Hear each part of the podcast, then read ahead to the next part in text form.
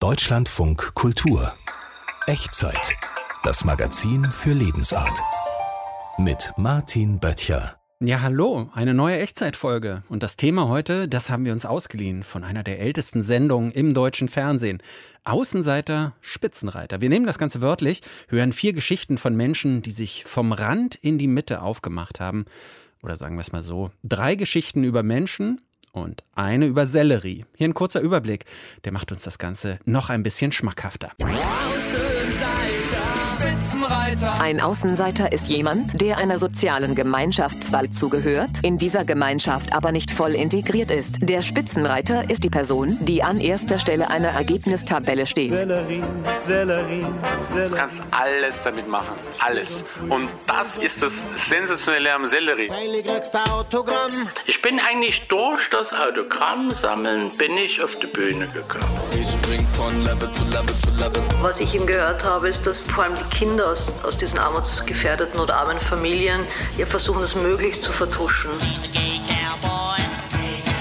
Wie können denn Menschen eigentlich ihr Leben gestalten, queer sein und auf dem Land leben und das auch cool machen? Außenseiter, Spitzenreiter, vom Rand in die Mitte, ein Thema, vier Facetten. Außenseiter Spitzenreiter, diese TV-Sendung, die gibt es jetzt schon seit 50 Jahren. Kuriose Fragen werden da erklärt. Dinge wie, wer hat die meisten Vornamen? Aber auch werden Leute vorgestellt mit Wissen in seltsamen Themengebieten oder mit abseitigen Hobbys. Einer, der auch mal in dieser Sendung war, die bis heute im MDR weiterläuft, ist Dietrich Klemp alias Klempo. Er hat nämlich unglaublich viele Autogramme gesammelt und dabei festgestellt, dass er selbst auch gerne welche geben würde. Jetzt ist er Situationskomiker mit sächsischem Dialekt. Martina Weber hat ihn besucht. Die erste Autogrammkarte war Heinz Quermann. War Heinz Quermann. Radio DDR und so weiter. Ja. Also das alles hier. So. Das sind alles nur Schauspieler. Hier habe ich Regie, hier habe ich Rockkünstler, hier habe ich äh, ARD, ZDF, Dreicher, Dirigenten, Gewandhaus, Dirigenten, Sänger. Da sind sie alle drin. ja. Also vielleicht so die berühmtesten. Also wer ist berühmt? Bill Clinton, der war auch mal in Leipzig. Gorbatschow natürlich. Honecker? Honecker habe ich natürlich, habe ich Honecker, aber persönlich sogar. Ich habe eigentlich das ganze DDR-Politbüro bis auf Günter Mittag. An dem bin ich nie rangekommen. Ich habe zum Beispiel eins gemacht, wo der erste Bambi in Leipzig war, in der Oper. Ich habe mir einen guten Anzug angezogen und bin in die Oper rein. Dort habe ich sämtliche Autogramme gekriegt, also von, von Gustl Bayerhammer bis, bis äh, Lieselotte Pulver und Johannes Heysters, die alle da waren. Ich bin bloß die Tische abgegangen. und keiner hat mich gefragt. Die alten, die man noch, die gar nicht mehr sind. Hier. Leute, die äh, heutzutage leider keiner mehr kennt. Es ist für mich heute noch im Prinzip Memory. Erinnerung an jedes Erlebnis mit den Künstlern, mit den. So, aber ich habe im Prinzip mich immer interessiert, seit meinem 10., 11. Lebensjahr, für Unterhaltungsveranstaltungen.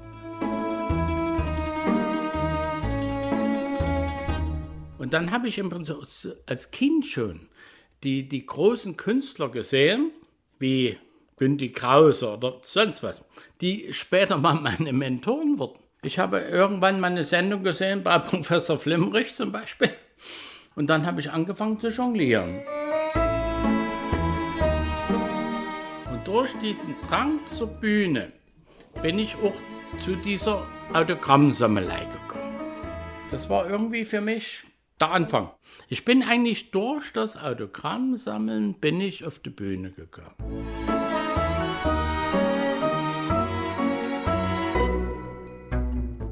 Manfred Ulich war saß damals in der Jury und hat mir den Berufsauswahl, also die Pappe, wie man früher sagte, gegeben. So. Und äh, ich sammle immer noch. Es sind äh, Kleindarsteller. Gibt es manche, die sagen, oh, das ist mein erstes Autogramm? Ja. Und dann gucke ich immer in die alten Filme hier, Polizeiruf, habe ich heute gerade wieder gemacht, äh, wo so alte Schauspieler draufstehen, die mal vor Jahren nur ein, zwei Rollen gespielt haben. Und dann gucke ich immer im Internet, gibt es die noch? Was machen die heute? Dann äh, mache ich Bilder, stelle die zusammen, schicke die hin, und dann freuen die sich so. Also ich bin ja genauso ein kleiner äh, Künstler und freue mich, wenn jemand kommt, mir ein Autogramm von mir will. Und wenn ich dann sehe, dass auch Regisseure, Autoren oder wie auch immer dann gehe ich auch hin und sage, hoch, es ist das erste Mal, dass von mir jemand ein Autogramm will. Das ist irgendwo für mich eine Bestätigung, dass ich es richtig mache. Ich kann nicht dafür. Die wollen mich immer alle. Ich bin ein Wunschkind. Man muss das Leben nur für das Publikum, was man vor sich hat, wiederholen. Vom Bewunderer zum Bewunderten. Klempo.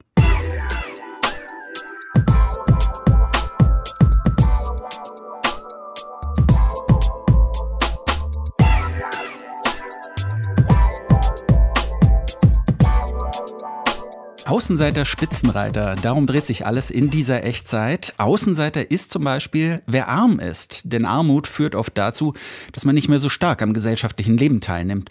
Und politisch repräsentiert werden die Armen oft auch nicht. In Wien gibt es ein Projekt, das teils Kunst ist, teils Event und das spielerisch für dieses Problem sensibilisieren will, das Armut darstellt. Escape Poverty nennt sich das Ganze. Und Martin Thomas Pesel war für uns dabei. Hallo. Hallo. Escape Poverty, da wird der eine oder die andere wahrscheinlich hellhörig, denn sogenannte Escape Rooms, die erfreuen sich ja seit Jahren großer Beliebtheit. Ist das so eine Art Escape Room, durch den man hier Armut nachempfinden kann?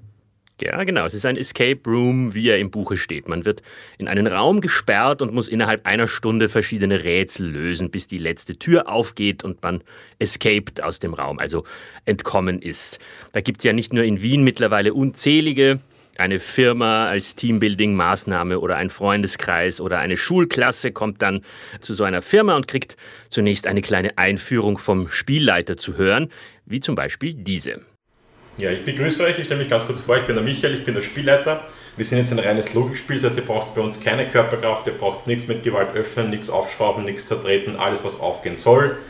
Geht wirklich leicht auf, wenn ihr den richtigen Zifferncode, Buchstabencode oder den Mechanismus verstanden habt.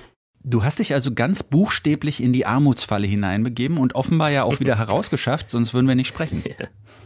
So ist es. Wir haben es geschafft, ja. Ich sage wir, denn ich habe mir eine Freundin zur Verstärkung geholt. Aber ich muss sagen, uns wurde auch sehr geholfen, mehr als in anderen Escape Rooms. Der Spielleiter hat uns immer wieder angerufen und Tipps gegeben. Also von wegen Spitzenreiter, ganz so fühle ich mich in dem Zusammenhang nicht. Aber was mich tröstet ist, darum geht es ja bei dieser Art von Escape-Raum gar nicht so richtig. Es geht mehr darum, dass man aus seiner Wohlstands- oder Mittelstandsblase heraus ein bisschen mehr über die Kinderarmut in Österreich erfährt. Die Ausgangssituation, aber die lasse ich jetzt am besten gleich den Michael Ginner von Timebusters erklären, der diesen Raum auch äh, zusammen mit der Künstlerin Deborah Sengel entwickelt hat und unser Spielleiter war. Ihr seid jetzt fiktive Nachbar dieser Familie und habt sie mitbekommen, dass es der nicht gut geht und ihr müsst jetzt versuchen, ihnen bei diesen ganzen bürokratischen Wegen ein bisschen unter die Arme zu greifen. Und dazu müsst ihr halt von der Familie gewisse Daten euch erarbeiten im Zuge dieses Spiels, die ihr dann braucht, um in diesen, diesen ganzen Beantragungsprozess bei den Behörden quasi ins Laufen zu bringen. Das klingt aufregend, das klingt aber auch ein bisschen kompliziert und ich nehme an, dass es auch kompliziert sein soll, wie eben im richtigen Leben. Vielleicht sprechen wir noch ein bisschen über das Konkrete. Wie lief das denn dann praktisch ab? Ja, wir betraten also diesen recht engen Raum im Wiener Museumsquartier. Nachempfunden einer Wohnung mit Bett, Tisch und Schrank, aber auch mit ganz vielen Zahlenschlössern und Mappen und Puzzleteilen und was es auch gab, waren Bilder von der Familie, der wir helfen sollten. Die ist nämlich einem realen Fall nachempfunden, den die kooperierende Einrichtung, die Volkshilfe Wien, vorgeschlagen hat. Aber natürlich waren diese Bilder verfremdet. So mit Balken über den Augen oder verpixelt wie in Fernsehdokus, wo Leute unkenntlich gemacht werden? Nein, so realistisch ist es nicht. Hier kommt die Kunst ins Spiel. Mhm. Die Wiener Künstlerin Deborah Sengel hat den Raum gestaltet und ihr Markenzeichen sind Tierköpfe. Die Köpfe dieser Familienmitglieder waren durch Hundeköpfe ersetzt. Sie hat mir dann danach auch verraten, warum. Ich habe eine Affinität zu Tieren, aber mir ging und geht es in meiner Kunst fast ausschließlich um Menschen und um menschliches Verhalten und Fehlverhalten und die Gesellschaft und durchaus einen kritischen Blick darauf. Und über die Tierköpfe verhindere ich eine Antipathie oder Sympathie zu einer ganz konkreten Person. Und das kommt eben auch in dem Raum sehr gut an, weil ich eben nicht die eine arme Familie darstellen will, sondern klar, man erfährt dann, es geht um eine Mutter mit zwei Kindern, aber wie die jetzt ausschauen und auch die Wohnung ist ja sehr schlicht gehalten, ganz bewusst, soll die jetzt nicht irgendeinen Geschmack, ob jetzt rustikal oder extrem modern, sondern äh, es ist sehr, symbolisch eigentlich für einen Zustand. Und so sind es auch die Tierköpfe oder die Hunde in dem Fall. Klar, da schluckt man natürlich im ersten Moment, wenn man hört, dass diese armen Menschen wie Hunde dargestellt werden. Aber es ist derart cartoonhaft alles verfremdet, so ein bisschen surreal, dass ich nicht auf die Idee gekommen bin, das als unsensibel zu empfinden.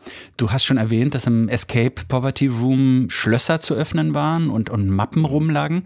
Wie genau aber ist das dann mit den Rätseln? Welche Aufgaben habt ihr da lösen müssen?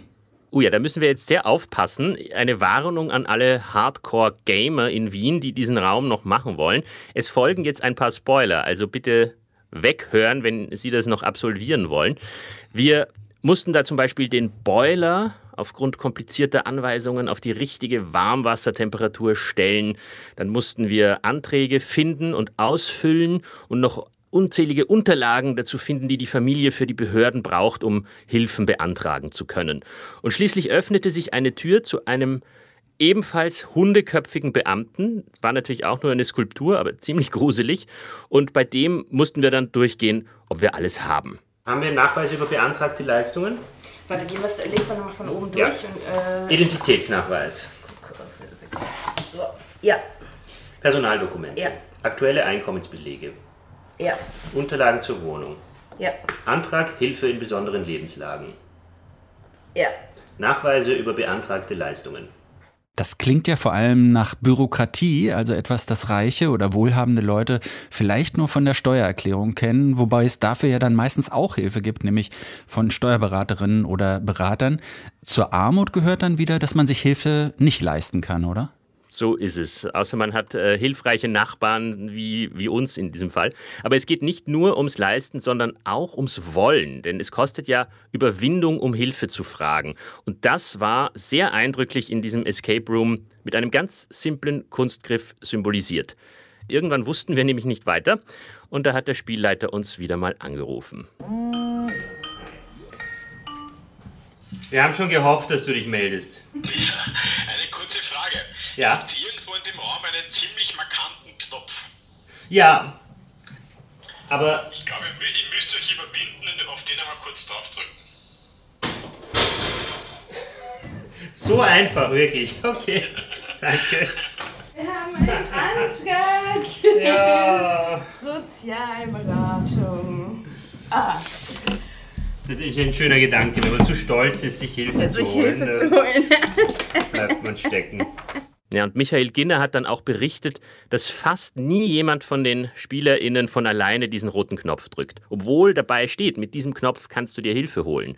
Und so ist es wohl laut der Volkshilfe Wien im richtigen Leben auch. Bis du mal bereit bist, zu einer Behörde zu gehen und zu sagen, ich brauche jetzt wirklich Hilfe, machst du alles andere vorher. Du verkaufst alles vorher, du bist eh schon überall im, im, im Rückstand, du machst Schulden. Also alles, was du hast, verkaufst du quasi. Und du möchtest dir nicht die Blöße geben, irgendwo hinzugehen und sagen, bitte helft mir. Wenn wir das jetzt nochmal so zusammenfassen, hat es denn Spaß gemacht oder ist Spaß überhaupt der richtige Ausdruck dafür, dass man für eine Stunde mal eben durch die Lebensrealität von sehr vielen Menschen, von sehr vielen armen Menschen geht? Ich kann von mir sprechen, mir hat es total Spaß gemacht. Ich habe aber auch viel gelernt und ich glaube, das könnte Schule machen. Ein Escape Room, der ein ernstes Thema behandelt. Das sieht übrigens auch Deborah Sengel so, die zuvor schon mal über Flucht einen Escape-Raum gestaltet hat. Ich habe sie nach unserem Abenteuer in ihrem Atelier in der Nähe des Museumsquartiers besucht.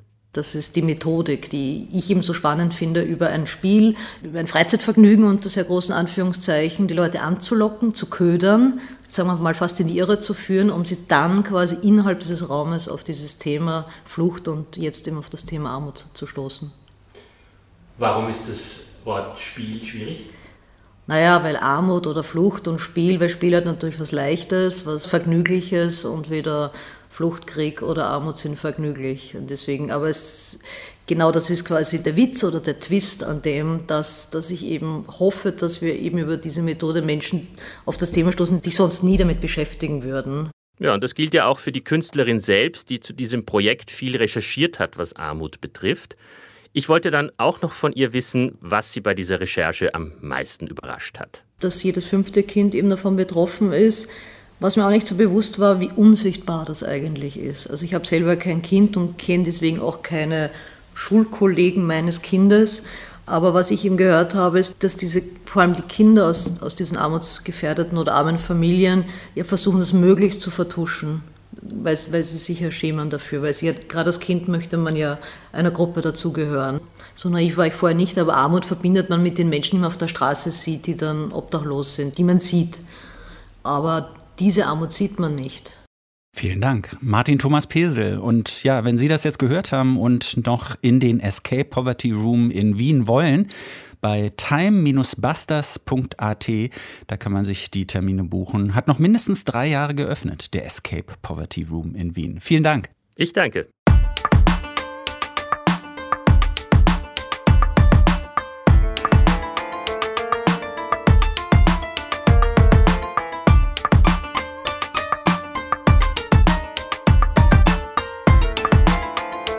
In unserer heutigen Echtzeit, da geht es um Außenseiter, Spitzenreiter und der Titel dieser immer noch laufenden Fernsehsendung, der ist ja auch deshalb so schön, weil er eine Bewegung anzeigt. Also diese Zuschreibungen, die sind nicht in Stein gemeißelt. Das kennt man vielleicht noch so vom Klassentreffen, wenn aus den Leuten, die in der Schulzeit vielleicht nicht so im Mittelpunkt standen, auf einmal die interessanten und die besonderen Menschen geworden sind. Um Fragen des Aufwachsens und der Zeit danach geht es auch in dem Podcast Somewhere Over the Hay Bale. Und Hay Bale, also Heuballen, das signalisiert ja schon, dass es um ländliche Regionen hier geht. Fabian Schrader spricht in diesem Podcast, in seinem Podcast, seit zwei Jahren mit queeren Menschen, die auf dem Land groß geworden sind. Hallo Fabian. Hi, grüß dich. Queer sein auf dem Land, das kann ich mir so aus meiner ja, Berliner Perspektive leicht vorstellen als so einen ewigen Schulhof, auf dem man als schwule oder lesbische Person praktisch nichts anderes sein kann als ein Außenseiter. Du hast jetzt fast 30 Podcast-Episoden gemacht. Ist das wirklich so oder einfach nur mein Vorurteil, also ein Klischee letztendlich? Also ich glaube, es gibt schon Momente, die sich durch alle Geschichten ziehen, wo es diesen Moment des Außenseiterinnentums gibt. Aber ich habe ja diesen Podcast auch bewusst gestartet, um mit diesem Narrativ zu brechen, um zu schauen, wie können Menschen ein vollwertiges, cooles Leben führen, queer sein und auf dem Land leben und darin andere Freiheiten finden, weil ich festgestellt habe, dass viele Medien natürlich irgendwie auch so ein bisschen in Sensationsgier nach diesen Geschichten suchen und die natürlich auch easy finden. Und ich glaube, es lohnt sich da einfach noch ein zweites Mal hinzugucken und zu schauen, wie können denn Menschen eigentlich ihr Leben gestalten, queer sein und auf dem Land leben und das auch cool machen. Du bist selbst so als schwuler Junge auf einem ostdeutschen oder in einem ostdeutschen Dorf groß geworden. Welche Rolle hat das jetzt für den Podcast gespielt? Und wenn wir schon bei diesen Klischees sind, die man so vielleicht aus meiner Westberliner Sicht jetzt auch pflegt, ist die ostdeutsche Provinz noch mal schlimmer? Das spielt insofern eine Rolle, dass ich mir mit diesem Podcast die Geschichten suche, von denen ich glaube, dass ich sie damals als Jugendlicher gebraucht hätte. Ich hatte halt keine queeren Menschen, meines Wissens nach zumindest, nicht in meinem direkten Umfeld, mit denen ich mich hätte abgleichen können, Lebensrealitäten finden können, an denen hätte ich mich orientieren können, sondern es waren immer alles Menschen, die ich aus dem Fernsehen kannte und dann meistens irgendwie auch noch so Menschen in Köln. Das war so eine westdeutsche Großstadt, sehr weit weg von mir. Und ich habe immer gedacht, das gibt's bei mir vor Ort nicht und ich darf gar nicht irgendwie auch queer sein diese Geschichten suche ich da jetzt.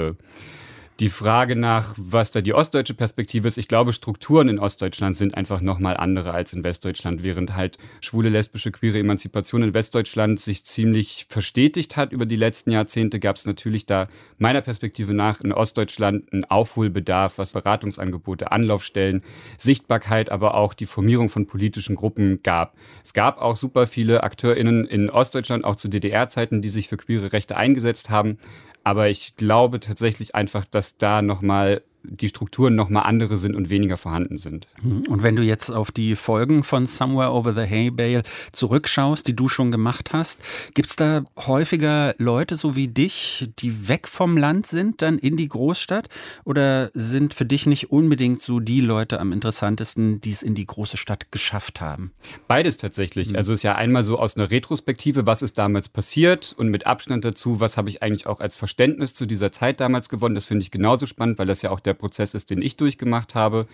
Und andererseits finde ich es natürlich spannend, auf die Orte zu fahren, die Leute direkt zu treffen, mit denen so Shake Hands zu machen und mir auch deren Orte zeigen zu lassen. Ich habe da zum Beispiel eine Geschichte noch sehr stark in Erinnerung. Da war ich in Treuenbrietzen bei Christian. Christian ist Feuerwehrmann unter anderem und Christian hatte sein Coming Out als Trans innerhalb der Freiwilligen Feuerwehr und mein Kopf ist da kurz explodiert, weil ich gedacht habe, wie kann das gehen in so einer für mich krassen Männerdomäne? Aber Christian hat immer gesagt, das ist seine Familie, das sind die Leute, die ihm Rückhalt geben und hat gesagt, er geht seinen Weg und wer ihn mit ihm geht, geht ihn mit ihm und ist bis heute einfach wirklich komplett drin in der Freiwilligen Feuerwehr und findet da super viel Rückhalt und das fand ich so krass inspirierend. Das war eine meiner früheren Folgen. Da habe ich mir gedacht, so krass, genau diese Geschichten will ich. So, das auch mit diesen Klischees zu brechen und zu schauen von Nord nach Süd, von Ost nach West. Es ist nicht immer so one size fits all. Ich habe auch die Rückblicksfolge zum zweijährigen Jubiläum gehört und dann triffst du Christian praktisch nochmal wieder. Ist jetzt auch noch zusätzlich Kraftfahrer geworden. Mhm, ich genau, gehört, ne? ja. Fand ich eine sehr interessante Geschichte. So, jetzt, jetzt haben wir schon so über Klischees und falsche Vorstellungen geredet. Die werden ja nicht selten auch medial transportiert. Also, dass man queere Leute gern so in, ja, in, in ganzer Buntheit beim CSD in Berlin filmt, aber eben auch auf dem Land Schwulsein sich nur so immer so als Problem vorstellt. Jetzt vermittelst du selbst medial ein Bild von queerem Leben auf dem Land. Was ist dir dabei noch wichtig? Mir ist dabei vor allen Dingen so wichtig zu schauen, dass es nicht nur Schwule und Lesben auf dem Land gibt, sondern dass es auch Transpersonen auf dem Land gibt, die einfach nochmal eine ganz andere Infrastruktur brauchen, die nochmal anderen Zugang zu medizinischen Angeboten brauchen und von anderen Menschen nochmal eine andere Sensibilität und Awareness für ihre Lebensrealität, genau wie für intergeschlechtliche Menschen und nicht-binäre Menschen. Das sind ja aus meiner Wahrnehmung Themen, die jetzt nochmal mehr in den Vordergrund rücken und da nicht nur zu schauen und zu sagen, so, ah ja, cool und das akzeptiere ich, sondern auch zu schauen, was brauchen die Menschen tatsächlich konkret. Es ist halt nicht nur ja, du bist trans und ich bin damit total d'accord, aber dann nochmal genauer hinzuschauen, wie ist das denn für Transmenschen, wenn die zum Beispiel zweieinhalb Stunden bis zur nächsten Spezialisten, bis zum nächsten Spezialisten fahren müssten, um halt irgendwie medizinische Versorgung zu bekommen. Das ist mir wichtig, da zu schauen. Es gibt nicht nur Schwule und Lesben, sondern queer in seiner ganzen Bandbreite heißt halt auch andere Gruppen in den Fokus zu nehmen und zu schauen, was brauchen die eigentlich. Mhm. Und dann, wenn sie bei dir auftauchen im Podcast Somewhere Over the Hay Bale, dann machst du sie auch ein Stück weit sichtbar. Gibt es dann Rückmeldungen, was das vielleicht im Leben dieser Menschen bewirkt hat? Von den Menschen selbst habe ich nochmal durchaus das Feedback bekommen, dass sie auf einmal so Ansprechpersonen waren und Menschen gesagt haben, hey, du bist doch die und die Person aus dem Podcast, kann ich dich mal was fragen? Und wenn sie möchten, beantworten sie diese Fragen natürlich und sind auf einmal auch sowas wie eine kleine Repräsentationsfigur vor Ort. Total großartig, das bringt ja auch Kieselsteine ins Rollen. Von meinen Hörerinnen und Hörern kriege ich dann vor allen Dingen aber auch noch Feedback, die sagen, danke, das war für mich total wichtig. Die Person hat eine Sprachlichkeit gefunden, nach der ich suche und das hilft mir gerade einfach voll in meinem Prozess und die Dinge zu analysieren. Fabian Schrader und sein Podcast Somewhere Over the Hay Bale. Vielen Dank für dieses Gespräch. Danke, dass ich da sein durfte.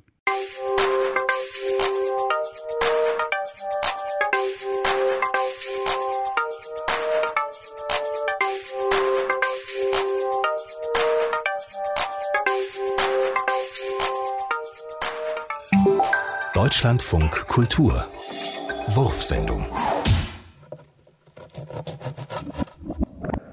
Brutzeit ist eine gute Zeit.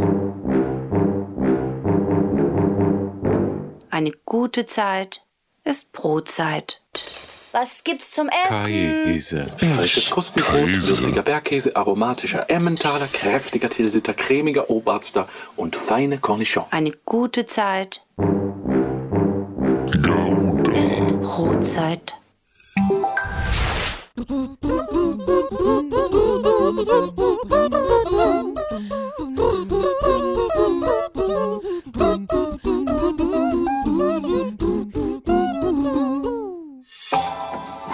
Einsam wie eine Sellerie heißt ein Buchtitel der italienischen Comedy-Schauspielerin Luciana Littizzetto.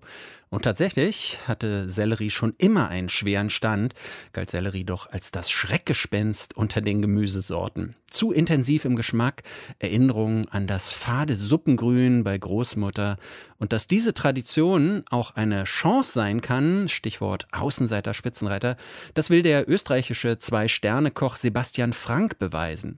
In seinem Restaurant in Berlin-Kreuzberg serviert er Sellerie in allen möglichen Kreationen und kommt gar nicht mehr aus dem Schwärmen heraus, als er unseren Reporter Julian Theilen trifft.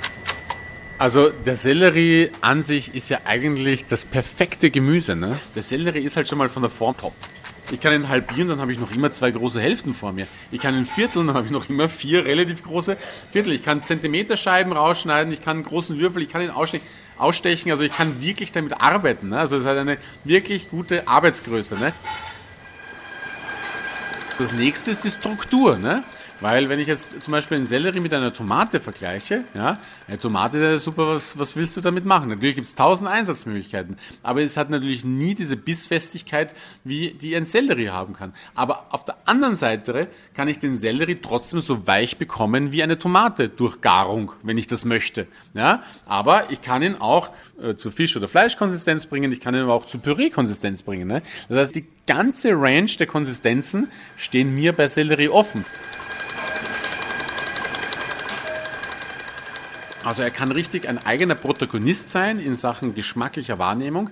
Ich kann ihn aber zum Beispiel in ein bisschen Butter oder Öl, also ohne dass die Butter Farbe zieht, und dann einfach unterarbeiten, ja, als, ich sage immer, als, als unterbewusster Geschmacksgeber.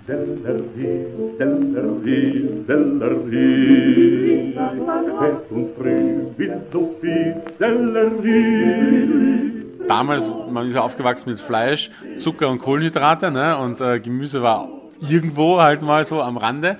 Aber meine Schreckensvorstellungen waren immer dieses, das Zellerschnitzel, wie man bei uns sagt, ne? also der, der gebackene Sellerie als Schnitzel, ja, oder Suppengemüse natürlich. Aber Suppengemüse hat immer bedeutet, ne, drei Stunden irgendwo mitgekocht, ne, rotzeweich und dann hat man es zusammengeschnitten und in der Suppe mitgegessen und Suppengemüse war jetzt nicht jetzt mein Favorite als Kind, muss ich jetzt ganz äh, ehrlich zugeben.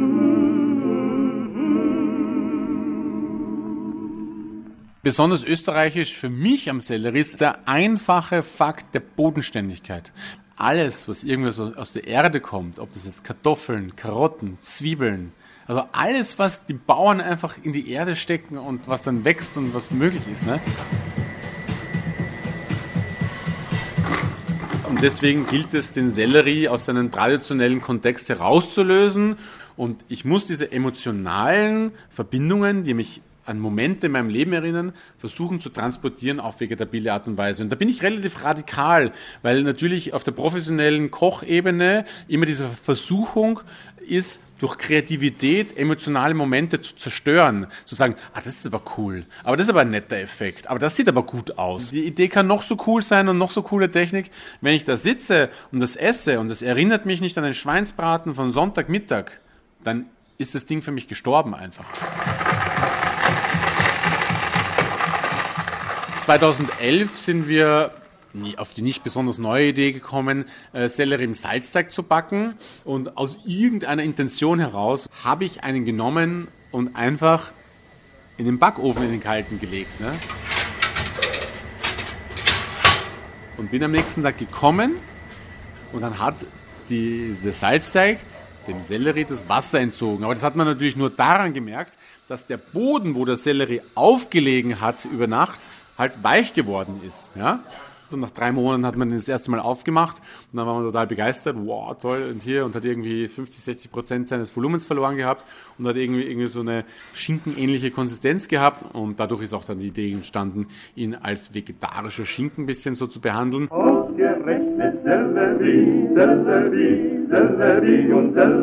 Okay, jetzt hast du dieses Produkt und du feierst es hart ab, dieses Produkt, ja. So, ja, was machst du denn jetzt damit, ne? Du kannst alles damit machen. Du kannst eine Kartoffel kochen, sie zerdrücken, ein paar Flocken Butter drauf machen und den drüber reiben. Du kannst ein Butterbrot machen, du kannst ein Stück Fleisch braten, das damit würzen, ein Stück Fisch, du kannst Gemüse, du kannst alles damit machen. Alles. Und das ist das Sensationelle am Sellerie. Und das, ich müsste mich jetzt anstrengen, nachzudenken, welche Gemüsesorte, egal Konsistenz, Optik, Zuschnitt, Geschmack, diese riesige Range abbildet wie ein Knollensellerie.